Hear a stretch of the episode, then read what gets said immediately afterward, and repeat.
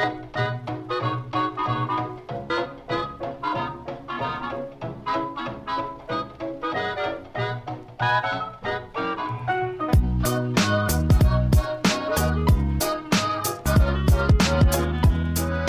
estamos de vuelta en Alienta Banca. Yo soy Humberto.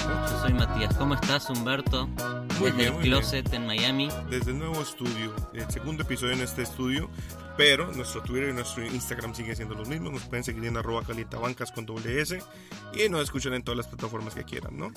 Eh, recuerden que Google ahora tiene plataformas y prefieren Google, cambió. Una publicidad para Google, por Sí. favor. Por favor, Google, no se olviden de nosotros. Eh, el- vamos a hablar de Montrez Harrell hoy, ¿no? Porque es un Solo de él, Montrezl porque Harrell. nos gusta mucho Solo de Montrez Harrell no ha pasado nada más interesante en la NBA, así que solo vamos a hablar de Montrez Harrell. Eh, Bueno, eh, han comenzado las vacaciones de LeBron James. comenzó la vacación. Comenzaron las vacaciones de LeBron James. La primera temporada, en no sé cuántos años, no me acuerdo cuántos años, pero jugaba Reggie Miller al básquet cuando LeBron no jugó a los playoffs. Wow. Pero eso no significa que no haya historias en estos playoffs, Humberto. No. Porque las historias. son la de los playoffs. La de las finales, creo que sabemos todos quién la gana. Es Lamentablemente. de los playoffs más interesantes que he visto, por lo menos a nivel de lo que está pasando en el este. Milwaukee que llega como el mejor equipo de un este, bastante competitivo. ¿Ok? Tenés a Filadelfia, lo tenés a Boston, lo tenés a Toronto con Kawhi Sí. Leonard. Ese es tu top 4 en el este. Y el, Claro. el, el bottom 4, los 4 de abajo en el este, son equipos que pelearon mucho para entrar a los playoffs. Claro. Miami quedó afuera Segunda vez en tres años que Miami queda fuera por un juego que en el último partido. en el último partido. Y a veces ganando. La temporada pasada ganó el último partido y quedó fuera de los playoffs Claro. igual. Bueno, primero en el este, Milwaukee. Detroit, octavo en el este. Entró luchando con Blake Griffin lesionado, pero entró. Sí. Entró a los playoffs. Y Milwaukee, que es eh, un equipo liderado por Giannis Antetokounmpo, Mm. adorado por nosotros hace mucho tiempo, También un poquito alicaído, ¿no? Por lesiones ahí que han pasado. Pero está Giannis. Y si Sí, está Giannis, sí. está todo bien. Está Gianni, MVP está de Eric la temporada. y está Chris Middleton, está Brook López, o sea, sí, los principales siguen estando. Obviamente hay una baja importante que era Paul Gasol, que se esperaba que llegara un poquito más fuerte. También del otro lado hay lesiones, al parecer Blake Griffin va a alcanzar a llegar. Y lo que vimos de Detroit al principio de temporada, cuando estaba el equipo entero, fue muy bonito. Empezaron bien, empezaron muy bien. El dúo de Blake Griffin y André Drummond me gusta mucho. Ahí abajo del aro, ¿no? Sí. Pegando trompadas. Claro, aparte que se complementan mucho, creo que en algún momento también hablamos de este dúo, de cómo el juego exterior que ha agregado Blake Griffin, porque creo que está también, si no estoy mal, en el top 5 del mayor attempts de tres puntos, por allá metido con James Harden, que eso era impensable probablemente la temporada pasada. Con un Andre Drummond que ahorita ya está tirando un poquito mejor, tiene un poquito más de rango. Pero siempre abajo aro. La, la Siempre abajo aro. aro. Pero pensá Claro. en esto, la defensa nos encanta Milwaukee no solo por Giannis, porque está Baden-Holzer el técnico. La defensa de Baden-Holzer es especialista en obligar a sus equipos rivales a tirar a media distancia. Con la longitud del equipo, con, con lo que tienen para cubrir defensivamente, porque hasta Iliasoa, que no se puede mover, Sí, es larguísimo. ¿En, en dónde impacta a Detroit? Porque Andre Drummond no, puede- no puedes depender de Andre Drummond para tirar No, de media nunca. distancia. Blake Griffin tenía un juego de media distancia en los Clippers. Y Bueno. era mucho menos efectivo de lo que es ahora. Ahí la adición de Wayne Ellington que tuvieron a mitad de temporada del Heat va a ser buenísimo porque es un tirador excelente. Aparte Reggie Jackson es un pointer muy explosivo que les puede reventar ahí las líneas y la defensa y abrir espacios. Entonces es un equipo muy bien preparado, muy bien dirigido, pero los Bucks llegan abrumando de una manera Sí, impresionante. con o sin lesiones, son el segundo equipo que más Sí. mete triples después de Houston. Sí, Tenés al sistema ofensivo, porque la defensa te obliga a tirar de media distancia, pero la ofensiva es Giannis, eh, penetra el aro, salen cinco defensores volando y la vuelca, o si no, si decide no, no expulsar claro. hacia afuera de la cancha a uno de sus defensores, absorbe marcas y la tira para afuera porque está rodeado de tiradores. Mm. Milwaukee es un equipo rodeado de tiradores. Mientras Detroit del otro lado no tiene esa libertad en la banca, no tiene esa libertad en los titulares. Si Blake Griffin no está, no pasa nada. Detroit necesita sí o sí que Griffin tenga una buena serie. Milwaukee se puede dar el lujo de que Giannis tenga malos partidos, que igual está Middleton, está Bledsoe, está ahí. Eric Creo que eso es lo que va a la le dieron la extensión y ahora está on fire. Está on fire. Está on fire. Brook López, que nunca tiró más triples que eh, en su vida. Lo único que hace Está es tirar contento, está contento. La clavan de todos lados. Y está Nikola Mirotic, que está lesionado. Ah, es verdad. Pero en los Pelicans él- era él Claro. y Julius Randle, liderando al equipo para un octavo seed del oeste. No tengo ni Ojo. idea si alcanza a volver. Ojalá vuelva Mirotic. Ojalá vuelva Mirotic. Eh, ¿cómo, ¿Cómo predecís? ¿Quién pasa? Yo creo que Detroit, porque Dwayne Casey me parece un muy, muy buen técnico, le va a robar un partido a Milwaukee. Claro. roba un partido local. Sí. Es que, mira, una serie a 7 tiene algo muy interesante para el underdog siempre. Que es que si vos robás un partido de visitante en los primeros dos, que es posible, ya cambia la, la motivación de los dos equipos. Sí, Y acordate que eh, temporada pasada LeBron sufrió en primera ronda. claro. eh, Indiana, sí. Casi lo elimina, fue a Game 7, estaban quedando afuera, quedando claro, pero era un Indiana muy diferente. Bueno, ¿quién quita? Puede dar la sorpresa. No se sabe. A ver, Milwaukee es el equipo con mejor récord de toda la NBA esta temporada. Tiene, tiene al MVP, tiene miles de tiradores, lesionados o no, vuelven de las lesiones. Ese equipo está armado para llegar a la final. Claro. Es un equipo que está armado para llegar a la final de la NBA. Tienen un dato a su favor. Y creo. Detroit, Eh, en los últimos como 80 años, no sé cuánto lleva el básquet, ocho equipos han ganado por lo menos 40 partidos con doble dígitos y todos han salido campeones.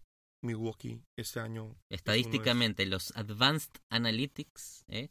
La- los analíticos avanzadas de Humberto Maldonado, nos están informando estadísticamente estadísticamente Milwaukee. Por ganar por más de 20 o por No, más de do- 10. más doble por, ganar de más de 10 puntos es el campeón. por tener más de 40 partidos, o sea, más de la mitad de los partidos los ganaron por doble dígito. Bueno, es que si hay un equipo que puede barrer, en el este creo que tanto Milwaukee como Toronto pueden barrer. Los dos pueden barrer. Los dos son tienen la, la potencia de barrer. No, bar- barrer, barrer, no, porque en la segunda serie, la segunda ronda ya eso se pone muy serio. O sea, esta primera ronda yo creo que en el este es casi que predecible y con justa razón que van a pasar los que tienen que pasar. Van a pasar Milwaukee, va a pasar Boston, va a pasar Filadelfia, va a pasar Toronto. Y la segunda ronda es cuando usted pone chévere. Ok, hablando de Toronto, ¿no? Si subimos en el mapa geográfico de los playoffs al segundo puesto, el segundo puesto del este que es Toronto, que cuando empezó la temporada era un nuevo Toronto, completamente nuevo, sin Sí, su eh, histórica estrella de Mar de Rosen y con la llegada de un Kawhi Leonard mudo, peleado con San Antonio, que no se sabía si quería jugar para Toronto, pero que tuvo ese meme en donde se rió muy raramente, muy raramente, y eso hizo y es a partir de ese día el mundo volvió a quererlo a Kawhi Leonard. Y él empezó a agarrar confianza, volvió de la lesión como si nunca lo hubiera tenido, que es, es lo que creo que todos sabemos, ¿no? Que no hubo una lesión. Y llevó a Toronto a este segundo puesto, pero no es el único jugador de, de Toronto. Sí, ¿Por qué sí. te estoy hablando tanto de Toronto, Humberto? Por Pascal Siakam. Ok. Yo- Eh, si hay algún fan eh, de este podcast, por favor, vaya y busque los primeros episodios donde Matías no hizo sino hablar mierda de Toronto. Porque Pero esto va muy- a cambiar. pero muy bien de Pascal Siakam. Ok. Muy bien de Pascal Siakam. Y la verdad ni yo me esperaba pueda llegar a tomar incluso más protagonismo que Kyle Lowry en el equipo. Ok, sí, Porque los es partidos verdad, que no jugó Kawhi Leonard, la ofensiva corre por Pascal Siakam. Mm. Mejoró todos sus porcentajes de tiro, de triple, de tiros libres. Eh, obviamente subió sus minutos. Es un jugador súper efectivo, pero no solamente eso. Puede jugar de verdad de pivot y es más rápido que escoltas en la NBA. Ese Sí. tipo es rapidísimo. Es muy largo, sí, es verdad. Corre la cancha, maneja el balón, Yo- pasa bien. Imagínate, Impresionante, tira bien de tres. tira bien. Es, es una versión muy moderna de una especie de Bill Simmons, más alto y con más tiro. Y esto no es normal en la NBA. Y no es normal Bill Simmons. Ben Simmons. Bill Simmons es Jesucristo. Sí. no juega al básquet. es juega- mucho más grande que es Bill Simmons. grande. Pero Ben Simmons, Ben Simmons es, eh, ti- tiene, tiene esa potencia, pero no tiene el tiro. Sí. Siakam te clava de tres todos Eso los es fuerte partidos. lo que estás diciendo. Esta comparación es porque aparte Siakam sigue siendo muy joven. Por supuesto, es su ¿Estás tercera diciendo que tienen el mismo potencial? Claro que sí. Pascal Siakam no es el most improved, no es el jugador que más mejoró, es el jugador que más puede mejorar. Tiene más techo. Tiene muchísimo techo. Muchísimo es chévere techo. escucharlo. Yo creo que también es producto de las circunstancias de que ha tenido muchas oportunidades y las ha aprovechado bien. Este matchup también tiene algo interesante. Es que como decíamos más temprano, todos los últimos seeds de, del, del este pudieron haber sido tirados con una moneda Sí. y este tranquilamente pudo haber sido el mismo matchup de 1-8. Porque es que cuando empezó la temporada, los Raptors eran el mejor equipo de la liga. Acuérdate que empezaron con una racha imparable. Luego Milwaukee, se, Milwaukee ha sido el equipo más constante porque los Raptors tuvieron esta caída ahí como en mid-season eh, con la salida de Leonard y volvieron a despegar. Entonces, es un matchup que es casi que coincidencia, pero yo creo que los Raptors tienen que también pasar por encima. Lo único que tienen en contra es que los partidos contra este equipo individualmente han sido muy incómodos para ellos. Aaron Gordon eh, defendiendo a Kawhi Leonard ha sido bastante efectivo, limitándolo a menos de 17 puntos de los 26 que promedia. Le bajó Y a lo- 17 puntos. Es bastante en los tres partidos que tuvieron. 9 puntos. Lo mismo pasó con Jonathan Isaac, que aparte volvió de la lesión, eh, que no pudo, para el cierre de temporada no estuvo, pero va a estar listo para playoff. También defendió muy bien a Pascal Siakam, lo a la mitad de su promedio lo llevó, a lo redujo a 8.8 eh, puntos por partido. Entonces, eso va a estar interesante. Es Igual, interesante, pero acuérdate que la ofensiva de, de los Raptors es la quinta mejor ofensiva de Claro. la NBA. Eh, también lo tenés a Danny Green, que en playoffs es la veteranía y no te falla un triple. sí, Todo va adentro. Kyle Lowry, que de- después de varios golpes, ¿no? Muchos golpes en su historia de playoffs, eh, puede aparecer porque tiene la- o sea, es un jugador. Hay mucha experiencia Sí. en playoffs del lado de, de los Raptors.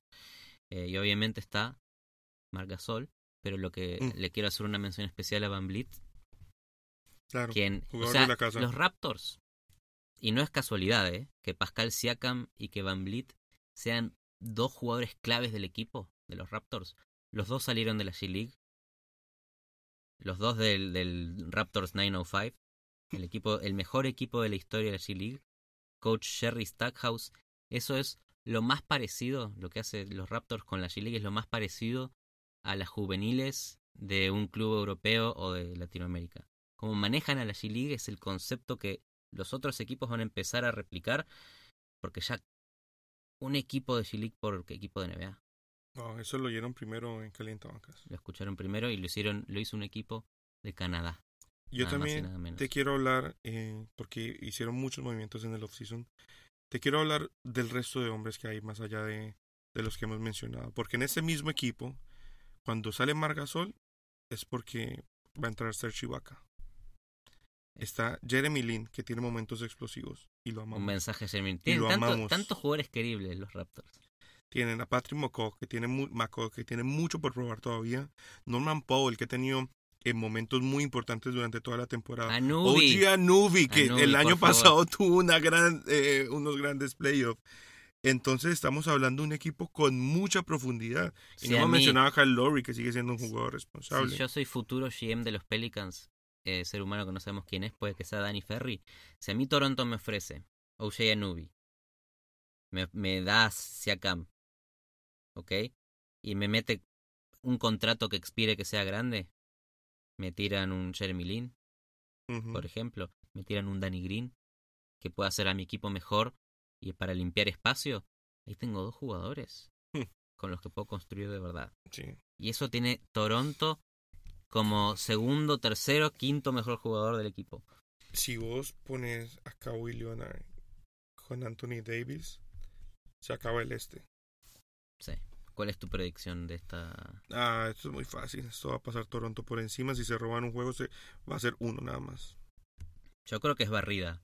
Y que Toronto Raptors haga una barrida en, en primera ronda de playoffs les va a volver a dar esa confianza que perdieron por terminar segundos. Porque empezaron primeros en el este, terminaron segundos atrás de un Milwaukee arrasador. Pero si ganan 4 a 0, ojo Yo te con digo- Toronto. Van a perder uno y va a ser por Terrence Ross.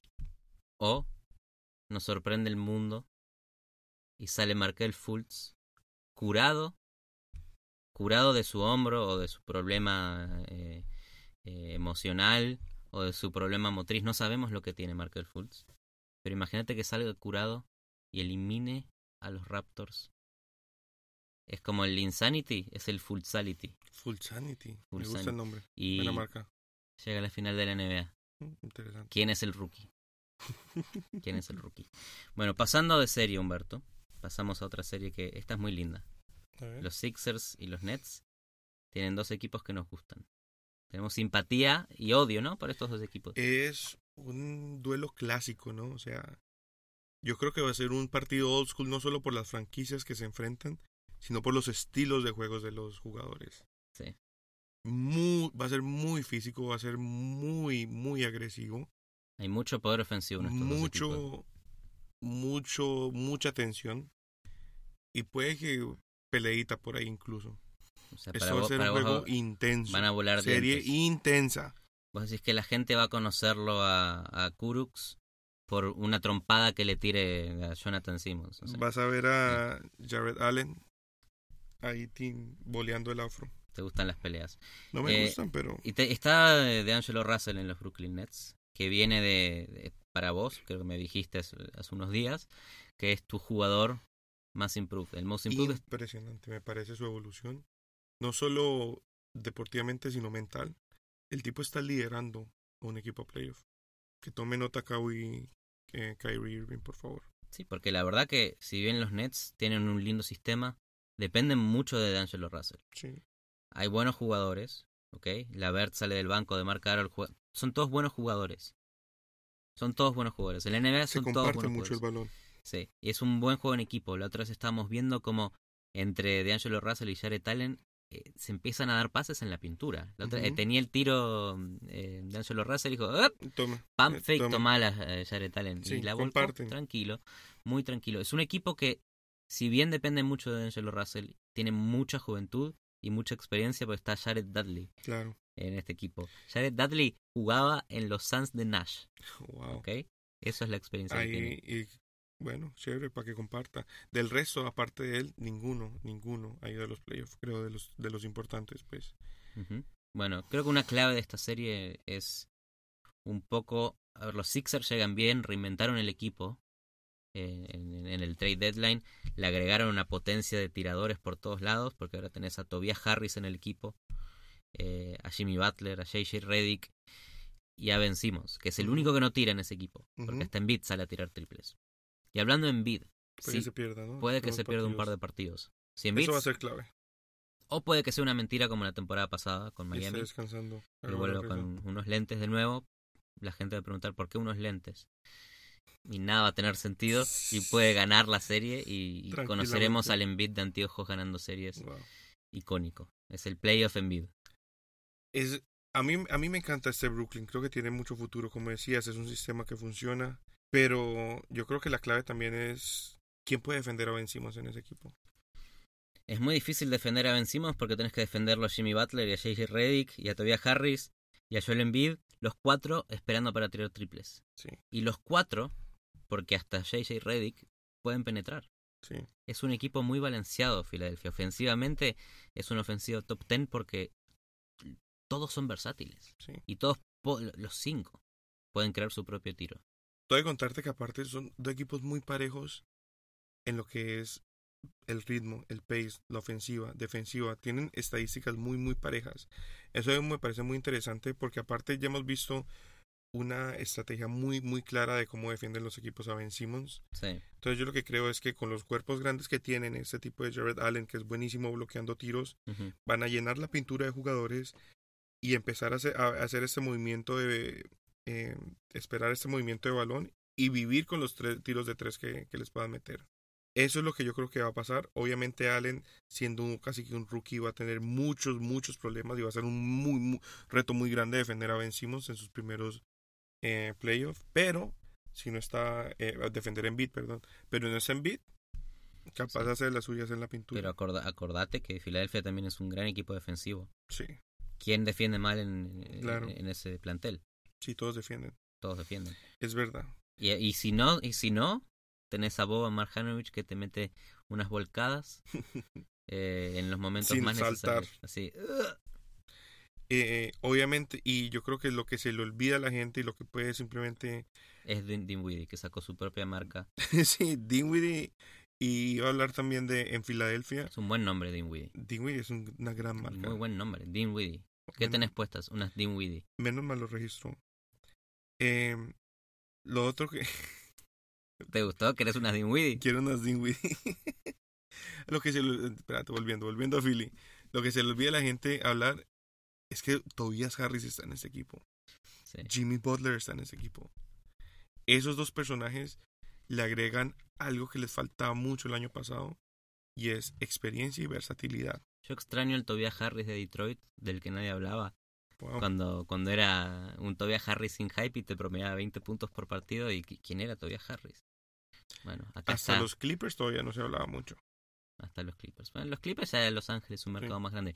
Pero es, es que lo voy a volver a repetir. Los cinco pueden crear su propio tiro. Sí. Para una defensa eso es un terror. Sí. Es un terror. Porque hablamos del NBA que, pueden, que se tiran triples. ¿Cómo defendés a cinco personas que, que pueden crear su tiro? Cuando vos ves equipos FIBA jugar contra un equipo NBA en selecciones, se suele defender mucho en zona. Porque en el one-on-one todos te ganan. ¿Sabes qué? Tirame muchos triples. Porque en el one-on-one me vas a ganar más. Sí. Entonces, ¿puede defender en zona Brooklyn? ¿Se le puede ocurrir defender en zona? No creo. Esto se les va a complicar mucho. Un equipo poca experiencia. Defender zona en la NBA es un concepto muy difícil para un equipo joven. No, aparte que tiene mucha movilidad eh, el equipo de Filadelfia. O sea, es un equipo que todo el tiempo está corriendo, todo el tiempo está en movimiento, todos son muy atléticos. O sea, en beat corre también la cancha. Defender en zona es un liability con todos los switches que se hay hoy en día y todos los screens. Hoy en día en la NBA defender en zona es muy difícil porque con todas las pantallas que hacen entre Embiid y Simmons para Redick es muy bravo. Aunque puede que el futuro de la NBA sea defender en zona, ¿no? Porque para combatir a los triples, no sé, no sé, la, ofensiva, la defensiva en zona es mucho más creativa que hombre a hombre. Puedes hacer hacks. También. Y la otra serie, la serie más linda. Para mí es la más linda. Para mí esta es la más linda, la más pareja. Boston contra Indiana Pacers. Claro. Dos equipos buenísimos, pero lesionados. Son equipos que si llegan sabiendo, eso va a ser la clave. El equipo con menos lesiones va a ganar esta serie. El equipo con menos lesiones. Eso está ahí. A ver, Hayward se perdió la temporada pasada y nunca terminó de entrar bien a, los Celtics. Eh, este final de temporada. Pareciera em que llegó más a incomodar a, a Tatum y al crecimiento de Tatum que de verdad. Sí. Pero em, volvió a tener protagonismo Hayward los últimos partidos, hacia el final de la temporada. Pero eso es verdad. Otro problema de haberle agregado Hayward al equipo es que el Tatum de los playoffs del año pasado no volvió nunca esta temporada. No, no, eh, Tatum necesita tener el protagonismo para ser el Tatum que vimos en esos playoffs. Creo que Alex Caruso tiene más partidos de 30 puntos que Jason Tatum. Bueno, Alex Caruso jugó en un equipo eh, un equipo random. Era muy, muy random lo que pasa en los Lakers. Eso es lindo los Lakers. Todo lo que pasa es random y pueden pasar cosas como Alex Caruso eh, siendo amado por todos. Pelucas con el pelo de Alex Caruso puede ser muy... Es la nueva barba de, de, de Harden. Es la pelada de Caruso. Sí. Un aplauso para Caruso, por favor. Otro jugador que no hemos visto de la misma manera es a Jalen Brown. Terry Rozier, obviamente con la reaparición de Kyrie. Kyrie Terry. Es Kerry Terry que hizo ahí cambio de camiseta con, con Wade. Hermoso. ¿Qué es lo que le ves a, a, Boston? Porque aparte de los jugadores que tiene, tiene a uno de los mejores coaches de la NBA. Eh, eh, eh recordado por haberle frenado jugadas a Tatum cuando hacía basureadas en, one en un one on man, le pide timeout. Pero aparte otra cosa que sabe hacer Brad Stevens eh, es que el año pasado combinaba a Aaron Baines y al Horford. Esto es algo que le dio mucha defensa al equipo, pero esta temporada no lo hizo. Y cuando lo ha vuelto a hacer, que lo recientemente lo empezó a hacer, mejoró de nuevo. Yo creo que también la clave y, y lo que tiene Boston también, obviamente, en esos playoffs. Es lo mismo que estábamos criticando.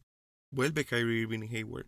O sea, si bien durante la temporada regular empieza a haber una dinámica rara en el equipo, en playoffs vos necesitas a estos, este tipo de jugadores a los que simplemente les puedes dar el balón y vaya note. El hielo en las venas de Kyrie Irving. Claro que al final lo necesitas y vienen con mucha experiencia estos dos jugadores. Entonces, eso va a ser clave si esos dos jugadores están eh, saludables y, y tienen un- una serie estable. No hay por qué Boston no pasar esta serie. Sí, pero del otro lado tenés a Indiana, Humberto. Oh Que, my que, God. que es un equipo del que hablamos el episodio pasado. Hablamos maravillas de Bogdanovich y cómo mejoró Sí. y cómo se transformó en el protagonismo ofensivo con la salida de Oladipo. Defensivamente, Indiana también en- es una máquina. Es una de las Sí. mejores defensas de la NBA. Y sin Oladipo, que es clave defensiva, igual defienden muy bien. Y se empezaron a repartir quiénes son los que hacen robos, pero cortan muy bien la línea de pase. Brad Stevens es un, un sistema de juego que para él, su visión de juego es pase constante.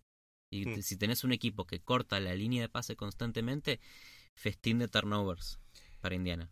Aparte, el frontcourt de ellos también me gusta mucho con Bogdanovich y Miles Turner, que volvió de la lesión y está jugando bien. Impresionante. Wesley Matthews en playoff. Aquí eso es donde estos jugadores muestran por qué les están pagando. Tienen también a Tyreek Evans, que hablamos en el episodio pasado también. Mini LeBron. Mini LeBron. Tienen O no, mucha o es todo lo opuesto Mini LeBron. Hay gente que no le gusta. Tyreek Evans, gente por ahí eh, que no lo aprecia por lo que es. Yo creo que tira muy mal, de- decide muy mal los tiros. Decide más. sus Decide tiros. muy mal, confía además en sus tiros, pero le aporta mucho más al juego. Sí. Tyreek Evans podría ser tranquilamente un base y fue un base y que un jugador que eh, ofensivamente pueda crear su tiro eh, y defender posiciones de, de- de jugadores altos, potentes, es muy fuerte Tyreek Evans, también puede hacer jugar a los otros, es un arte que tienen pocos. Obviamente aquí también la banca vuelve a ser muy importante. Sabonis, Corey Joseph, este tipo de jugadores tienen que tener una buena serie en, si es que Indiana quiere avanzar. Eso yo creo que va a ser la clave. Si Indiana tiene un muy buen partido, de los primeros dos, y roba un partido en Boston, puede cambiar la serie. Para mí esta serie va a siete momentum. partidos, 100%. 100%. Eh, y quién, quién gana ese partido 7 no se define en el partido 7, se define mucho antes, se define quién, qui- cuál de los dos equipos es el primero que roba y, y hace sufrir al otro. Son dos equipos que vienen sufriendo mucho, vienen golpeados de lesiones y que te robe un partido Indiana de, de visitante, te Yo, cambia la serie. yo estoy de acuerdo con vos en que van a ir a siete partidos, pero creo que es más por la inconsistencia de Boston que por la genialidad de Indiana. Yo igual creo que pasa Boston. Sí, sí, sí, debería. Debería pasar Boston. ¿Y cómo porque a cagar de la risa si no pasan? Sí. Pero debería pasar. odio a Boston, por favor. Como que no, lin- Paul Pierce, un todo lo que habló este fin de semana. Todo por Paul Pierce. Por culpa de Paul Pierce. No sos mejor que Wade Paul Pierce. Ya volvemos. volvemos.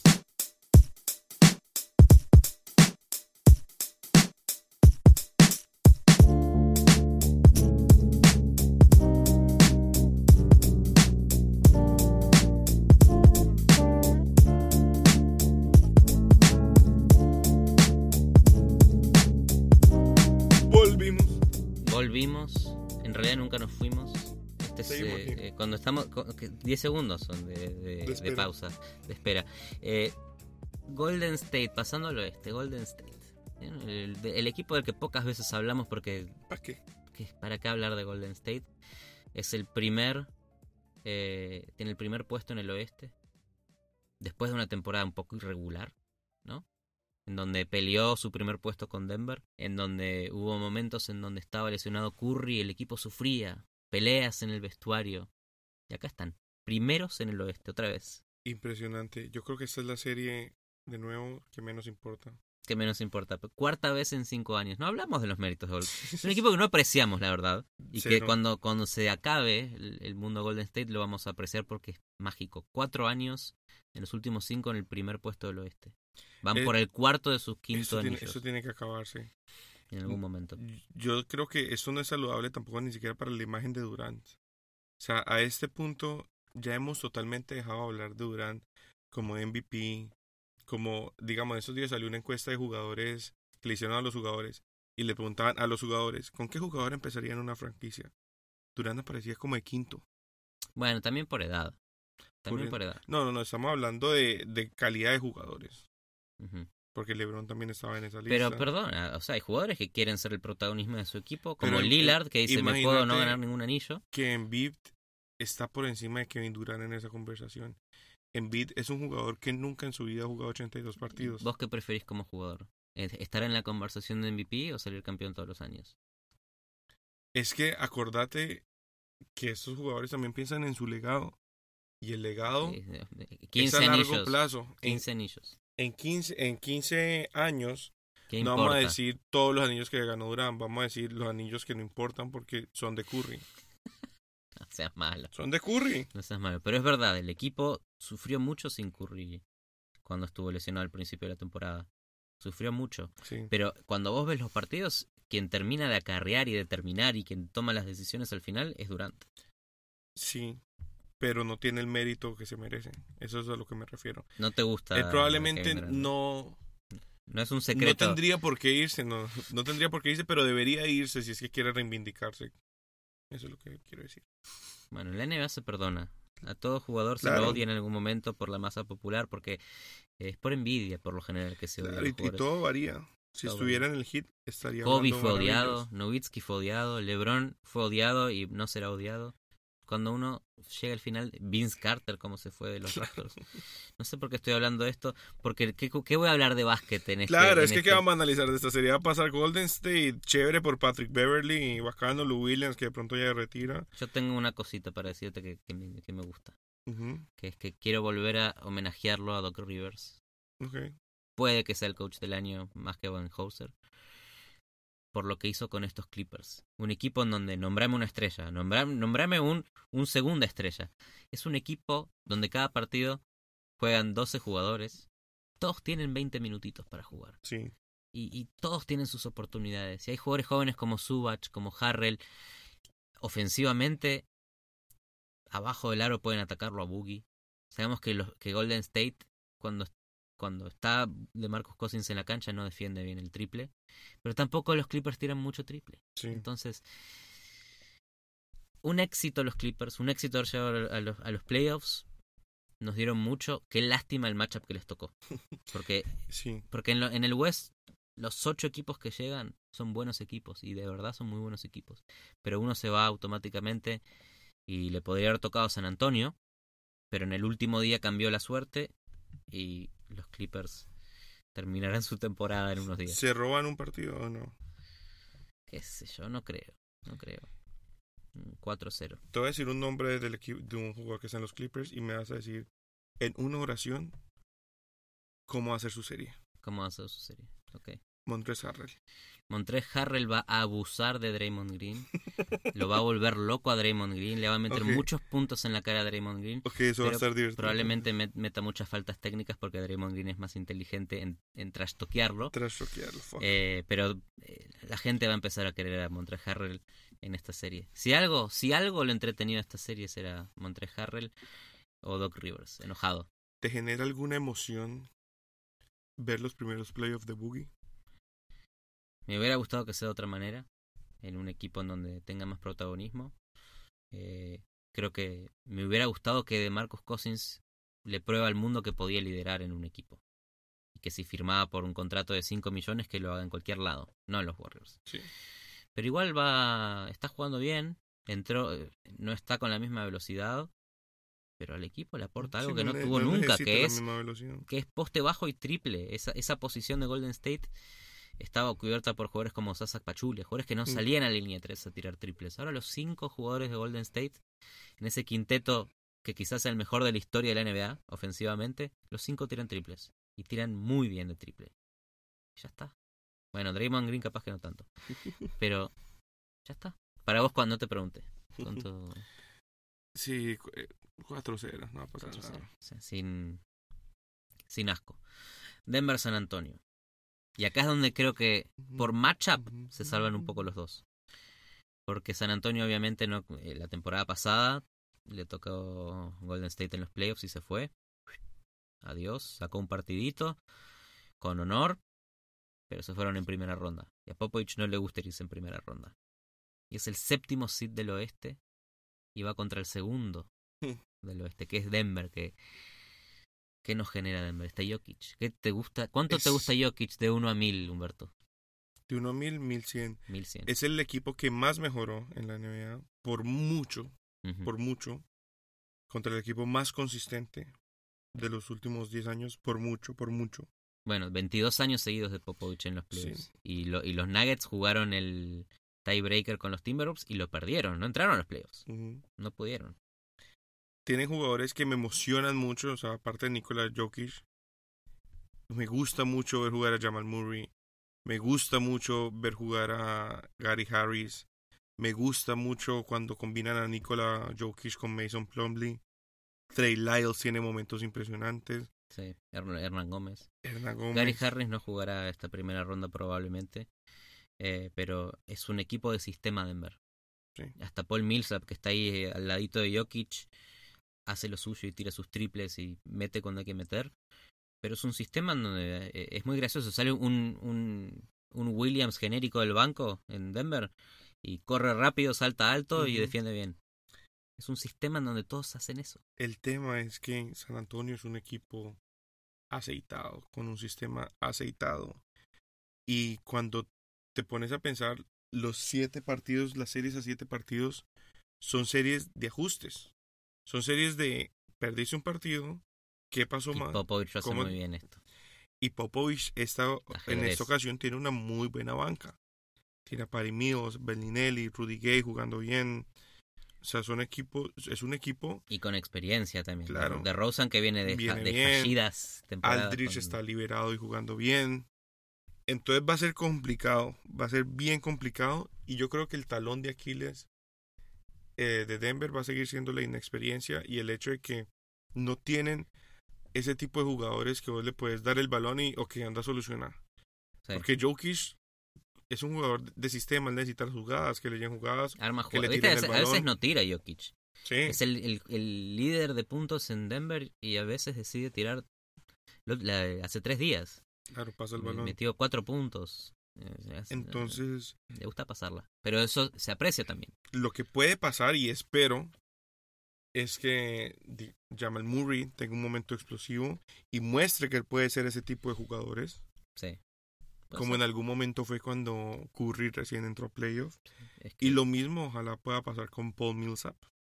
Paul Millsap con toda la veteranía puede tranquilamente tomar como Al Horford la temporada pasada en los playoffs. Al Horford en esa ronda de playoffs. Exacto. En la final del este era él. Exactamente. Este, pero sabes que me, de verdad me gustaría que Jamal Murray se convierta en un creador de su propio tiro con consistencia. Exacto. Porque sigue dependiendo mucho el give and go con Jokic. Es el sistema. Es el sistema. Pero si de verdad se despierta Jamal Murray y aparece una amenaza de perimetral de Denver, cambia el, cambia el panorama. Eso es lo que puede pasar también con un pace más lento de tipo de playoff, que de pronto ya hay que darle más el balón al point y esperar a calmar los ánimos, leer el partido, leer el momento capaz en playoff eh, eso, eso pueda llevar a Jamal Murray a ese momento. Sí. Isaiah Thomas están también en esos playoffs. Sí, está en estos playoffs. No es el Isaiah Thomas que conocemos. Pero si, si Jamal Murray, si Denver adquiere en su equipo otro, otra opción consistente ofensiva para depender, eso es lo que le falta al equipo. Eso es lo que le falta.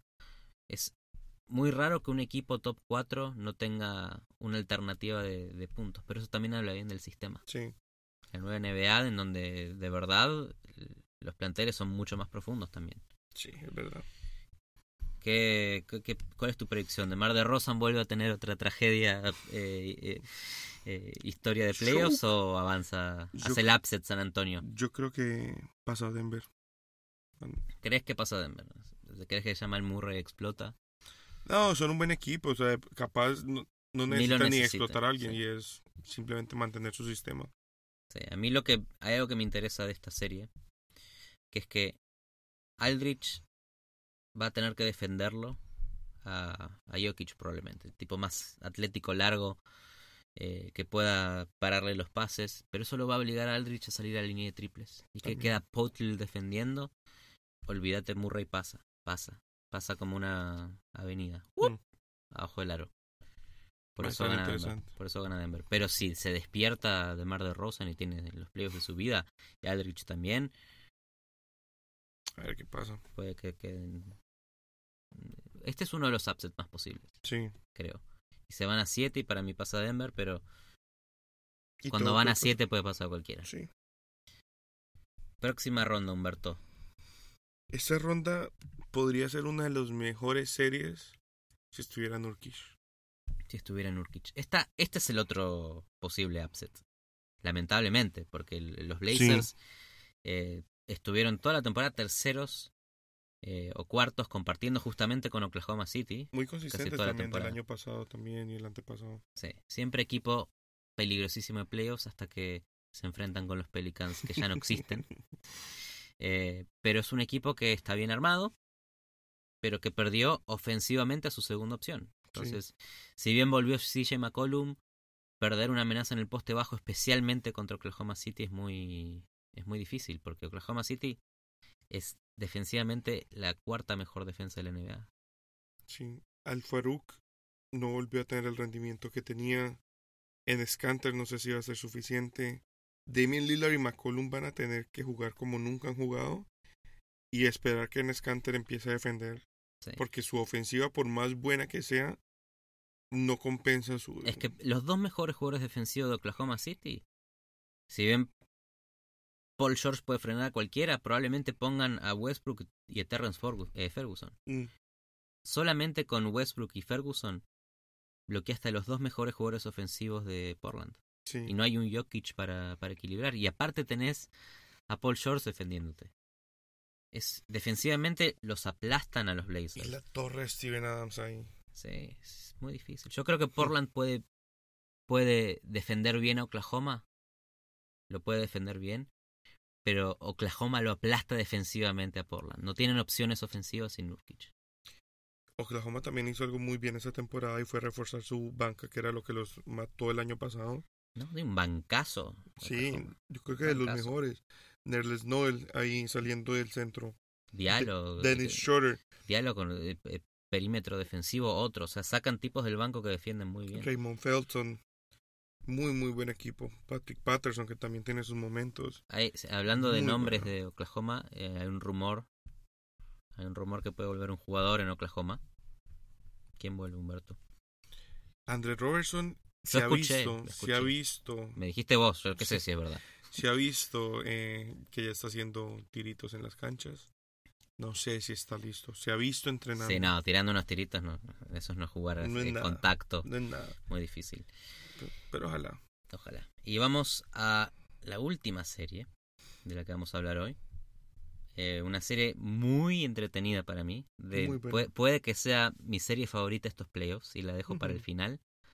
Porque hay buenas series. Hablamos de buenas series. Pero Houston y Utah, Mm. ¿sabes lo que es? Es, Explosivo. es la mejor ofensiva de la NBA, si querés. O la segunda mejor ofensiva que Houston, el, equipo que tira más triple que doble. Una máquina de tirar triples gracias a Harden, volvió Chris Paul. Estás viviendo en el año pasado. No, no estoy viendo en el año pasado. Después de la lesión de Chris Paul, Houston terminó cuarto en el oeste y tiene todo para eliminar a Utah. Pero el problema es que Utah es la segunda mejor defensa de la NBA. Y es el equipo al que menos triples le tiran.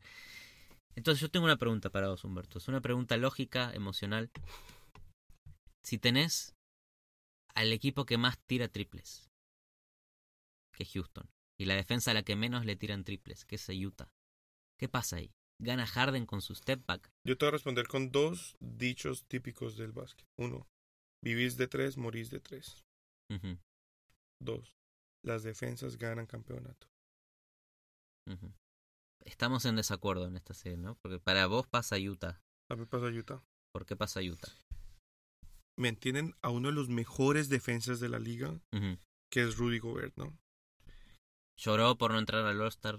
Sí. Rudy Gobert, hay cosas más Es importantes que el. Gobert. Yo sé que lloraste, pero podés avanzar esta ronda de playoffs y ganarla a Houston. No llores. Capela no es el mismo jugador que era. Ve, perdón, Eric Gordon no, no, no ha vuelto a recuperar su nivel. Pero de triple te la clava Rick Gordon, ¿eh? De los Sí, más consistentes en la liga. Eh, Tenemos no, a no la- menosprecies a Houston. A la fuerza ofensiva de Donovan, Donovan Mitchell, que ya viene con más experiencia en segunda temporada. Sí, Joe ¿quién- Ingles, hemos visto cómo molesta, joda y desarma a James Harden. Esta serie la hemos, ya la vivimos y estuvo muy apretada. Y yo creo que no va a ser el mismo resultado del año pasado. Yo creo que esta vez Utah pasa. Esta vez Utah pasa. Puede ser, tranquilamente. No es el mismo Houston de la temporada pasada, es verdad. Estoy de acuerdo con vos. Ese Houston era por momentos el mejor equipo no de es la el NBA. mismo Utah.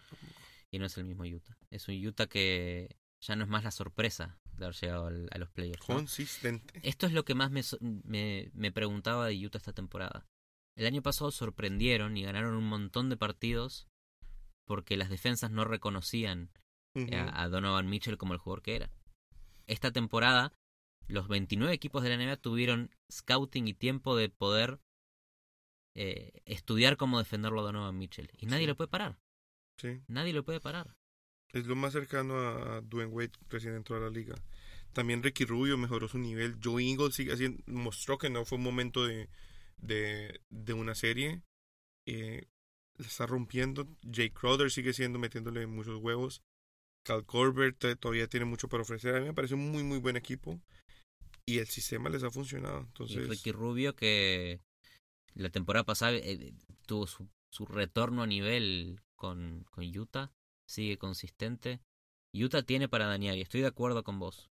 Estoy totalmente de acuerdo con vos. eh, y no va a ser fácil para Houston. Pero no te olvides de que Harden en los playoffs, si vos me decís que vivís con el 3, perdés con el 3, pero Harden en los playoffs es buen jugador. No es pecho frío, es pecho frío. no es pecho frío. Acuérdate del partido del año pasado contra los Warriors, juego 7. ¿Qué pasó con Harden? Puede entrar o salir. Acuérdate de hace dos años contra los Sports. ¿Qué pasó con Harden? Manu. Manu lo tapó. Pa, pasa eso, eso es nada. Manu, que es más clutch que nadie. Acuérdate de hace cinco años contra Portland. ¿Qué pasó?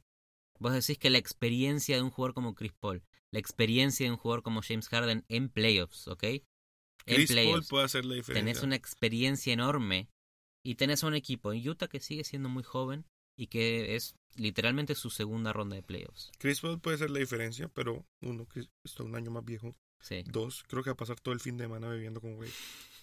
es probable. Chris Paul, Chris Paul que a, a nivel eh, minutos, números y, y- y productividad es la peor temporada de su carrera.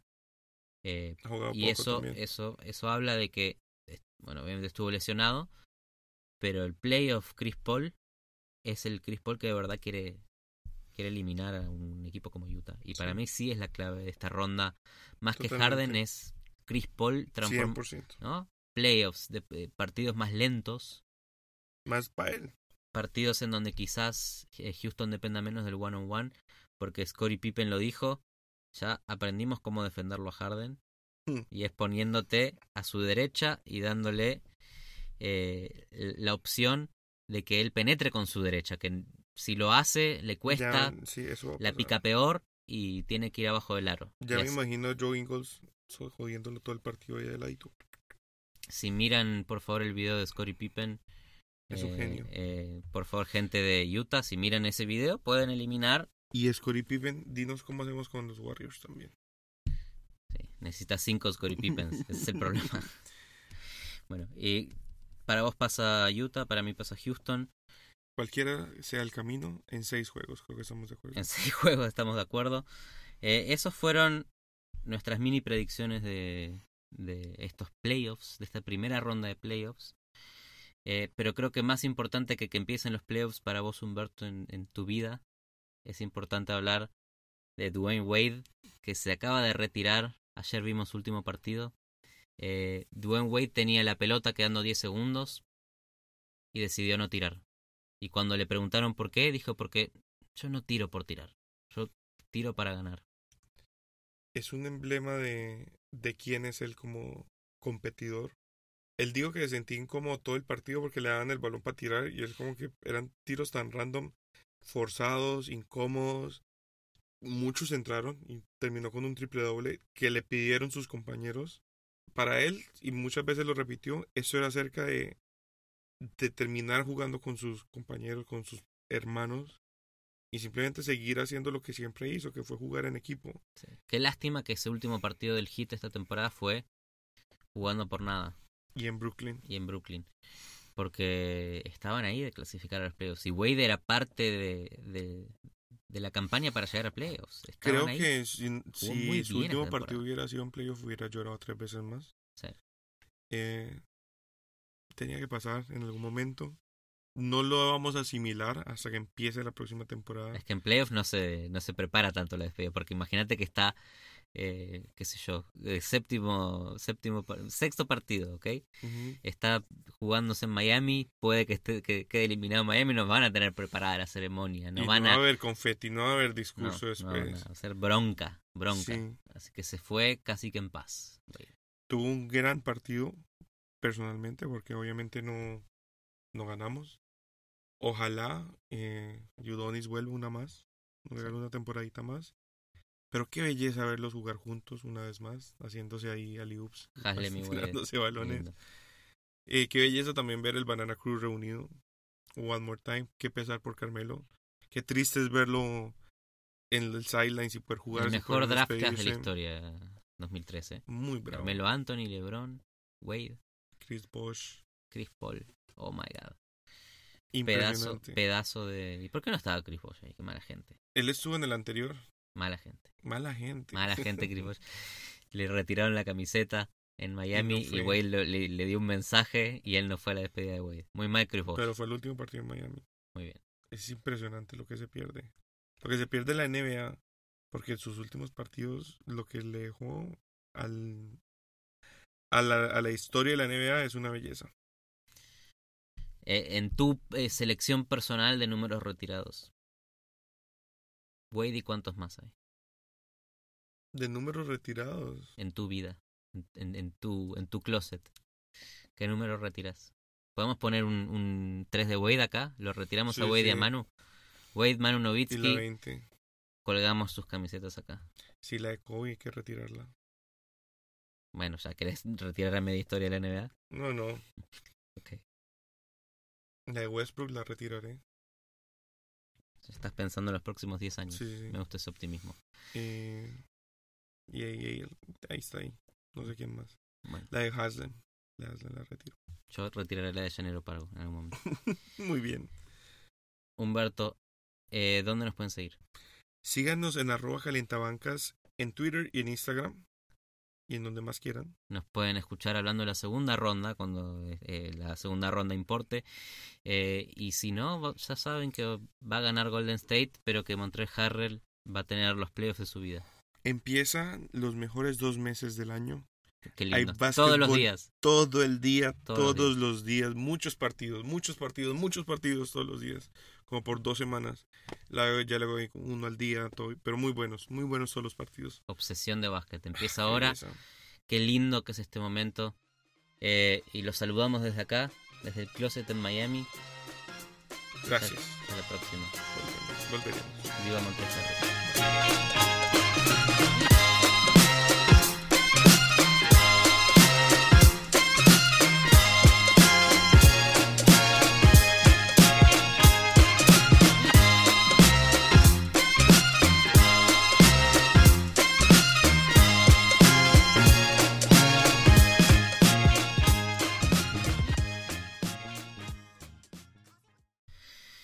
¿Qué está haciendo LeBron ahora, Humberto? ¿Qué está haciendo? En este momento, ahora, a esta misma hora.